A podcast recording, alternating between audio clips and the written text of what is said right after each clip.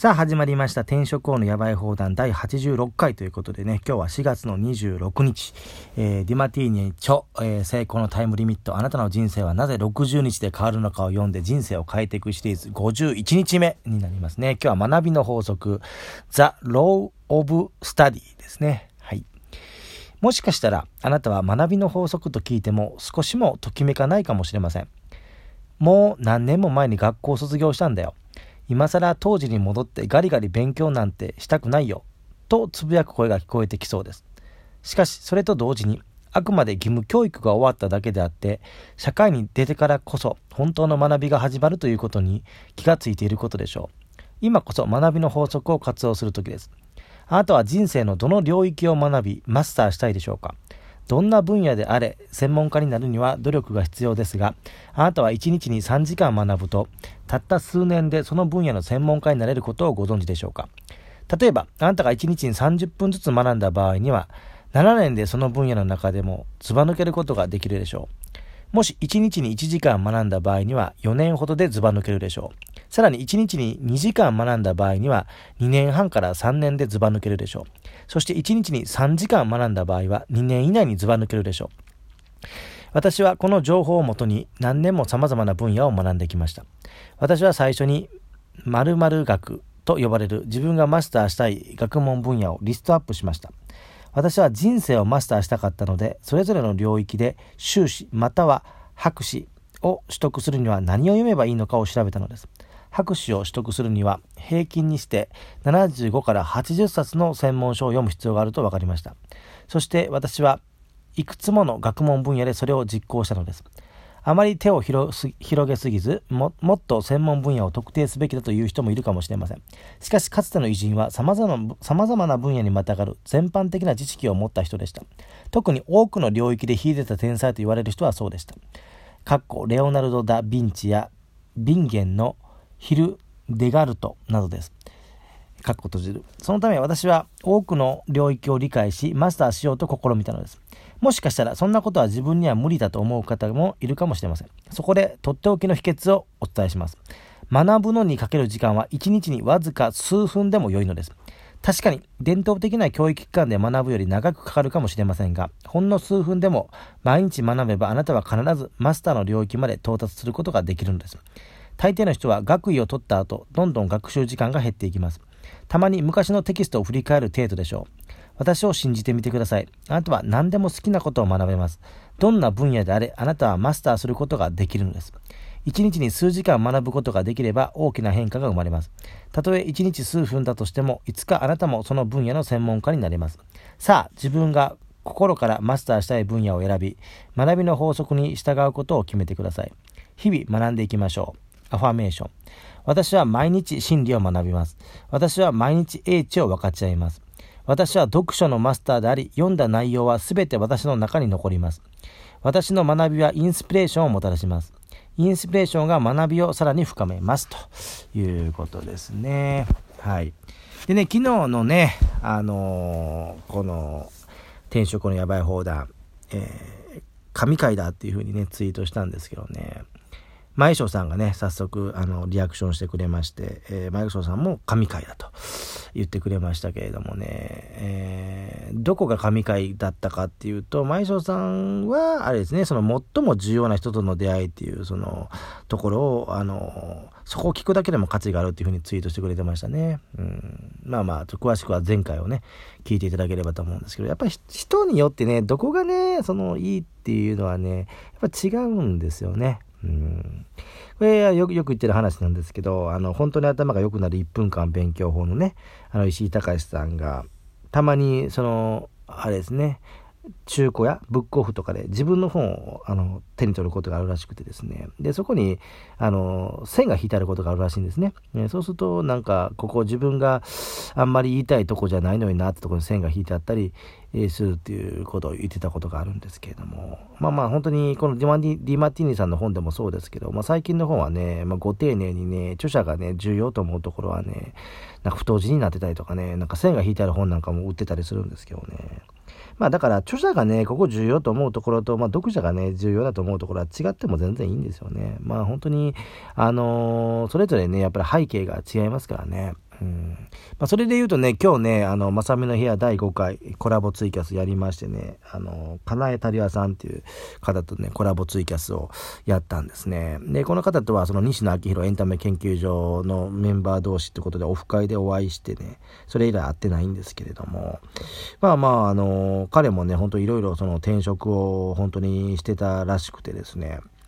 うん。なんか、あれですね、証券会社、の飛び込みの営業をしてたりもしてたらしくてね。うん。まあまあ、だからやっぱりその自営業でね、成功するっていう人の中にね、やっぱりその営業力っていうのは絶対あって困るもんではないので、まあ僕は、まあ、彼はね、そういう営業経験ないのかなと思ってたんですけど、まあ本当に営業経験があって、なんかパンの飛び込みの販売とかもしてたらしいですよ。まあ、だから飛び込みができる人はね、本当に食いっぱぐれることはないとは思うんですが、まあ、ただ彼の場合はあれですね、今メインでやってるのが掃除屋さんらしくて、で、その掃除屋さん、えー、の方は、なんか、FC に加盟していて、なんか本部の方がなんかお客を振ってくれるらしいんですね。で、まあ、やるやらないを決めてっていうことなんで、まあ、それは楽ですね。楽っちゃ楽ですよね。うん。だからまあ、今のままでは、その、そう、あの、全然、あの、食いっぱぐれることはないんだけれども、まあ、いかんせん、まあ、自営業ですからね。自営業ですから、もう、しかも人も、人も雇っていないっていうことなんで、まあ、あの、あれですよね。あの、自分が倒れたらもう終わりっていうことで、まあ、その分保険にも入ったりはしてるらしいんですけど、まあ、ちょっともうそれだけじゃ不安安定っていうのと、まあ、保険医でもね、知れてますから、っていうのもあって、えー、なんかその携帯の授業もね、ちょっと始めようとしてるみたいな、えことは言ってましたね。まあ、あの、それこそ、あの何ですか、入る側の保険じゃなくて、売る側の保険だったらね、あのー、携帯でもそうですけど、やっぱりその、何ですか、あのー、保険料を毎月お客さんが払ってくれてる。で、携帯でも携帯電話の料金をお客さんが払ってくれてると、あのー、まあ、何ですか、ストック収入っていうんですか、まあ、不労所得がね、入ってきますよね。だから、それはそれで全然、あの、いい、いいことなんじゃないかなとは思いましたけどね。うんだから本当に、ちょっとまあ今本当にあのコロナの影響でね、ちょっと働き方が本当にこれからどんどんもう変わっていくっていう、う時代ですからね。うん。まあ僕はもうもともと転職王なんでね、もうもう最初からその終身雇用ですとか、あ年功序列とか退職金とかとはまあ無縁な世界には生きていますけどね、えー、なんか本当に今年もバタバタね、会社が倒産しそうですしね、えー、ってなってくると、まあ、あの転職市場に人がねあ、溢れてくるという、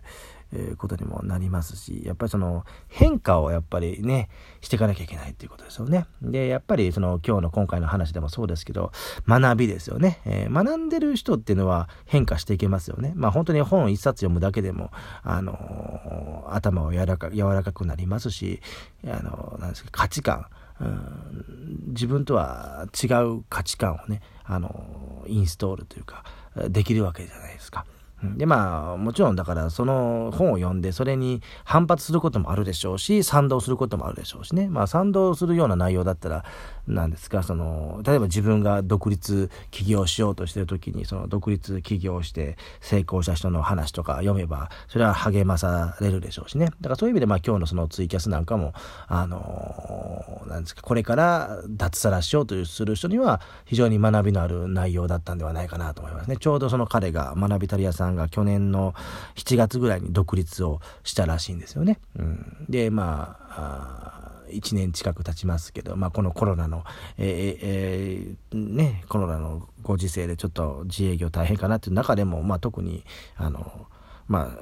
掃除をするってお仕事という、まあ、その職種もあってですね、業種か、えー、特に影響を受けてないようだったので、まあ、自分がコロナにかかってしまったらちょっとあれでしょうけどっていうことで、まあ、それはまた別の話ですよ。だから、その、なんですか、そのコロナによって、大変な業種とコロナの影響を受けない業種っていうのがあったりとか、あとはその、何ですか、あの、自営業とそのまあビジネスオーナーの違いっていうかね、まあまずは自営業からみんな始めるわけなんですけれども、利益が上がってくればね、あの人を雇うっていうことも当然あの出てくると。そうするとまあ今度は自分がまあ社長、社長業ということにはなってきますよね。うんまあまあ別に僕は従業員やってたこともないのでね、まあ小さな会社で役員してたことはありますけど、うん、まああんまり偉そうなことは言えませんけど、まあそういうのもでも結局経営者の本とかたくさん読んでたりとか、あるいは小説を読むことによって、まああの、疑似体験ができますよね。だからそういう意味で、まあ、あの、本を読むといいと。で、まあ、その、それこそ、あの、ギグワーク、朝会とか僕言ってますけど、そのギグワークの著者の中倉健太さんもね、とにかく自伝を読めっつってね、えー、言ってますからね。だから本当に自分が、あの、ね、あの、これから、あの、進むべき道の先達、ね、成功者書の自伝を読むっていうのはいいかなと思いますね。うん、で、あとね、20年ぐらいね、あの、知ってたタイトルなんですけど、まだ読んでなかった本を今日一冊注文したんですよ。ドロップアウトの偉い人っていうね、まあそういう本を注文して。これはあの、サンクチャリ出版のね、クロスロードって本に確か紹介してあったと思うんですけどね。まあクロスロードっていうのはなんかその本のカタログみたいな本なんですよね。うん。あのー昔本当にサンクチャー出版の方は、ね、出れば買ってた時代がありますから、だからその時にね、えー、タイトルだけは知ってたんですけど、まだ読んだことがなくて、ちょっと Amazon で見てみたら、まあ500円ぐらいで売ってたんで、まあちょっとこのゴールデンウィークの間に読んじゃおうかなと思って注文しましたけどね。うん。まあ僕もまあね、あの、その何ですか、学歴社会とか、その、エリート人生からはもうドロップアウトした人間なんで、そのドロップアウトの偉い人のうちのドロップアウトには入ってるわけですからね。あとは、偉い人になるかどうかっていうことですよね。まあ、その偉い人になるかどうかっていうのは、これはまあ、あの、何ですか、積み重ねがものを言う、あれなんでね。まあ、とにかくやっぱ本当に、あの、長く生きていればですね、実績とか経験とか知識って積み重なっていくわけですからね。やっぱね、本当にちょっとこのコロナっていうのはね、本当にあの、えー、結構、あの、一回かかってしまうともう一瞬で亡くなってしまう方もいますんでね、ちょっとなんとかね、えー、まあ多分2年ぐらいすれば収束はすると思うんですね。どんなに遅くてもね、ワクチンもできるでしょうから、とにかく生き生き残るっていうことですよね。まあ本当にステイホームということで、まあ家にいる方も多いと思いますからね、本当にこういう音声とかでもね、勉強していただければと思います。まあ、寝る前に聞いていただくだけでもいいですしね、朝起きた時に聞いていただくだけでもいいですからね。ということで、また明日お会いしましょう。さようなら。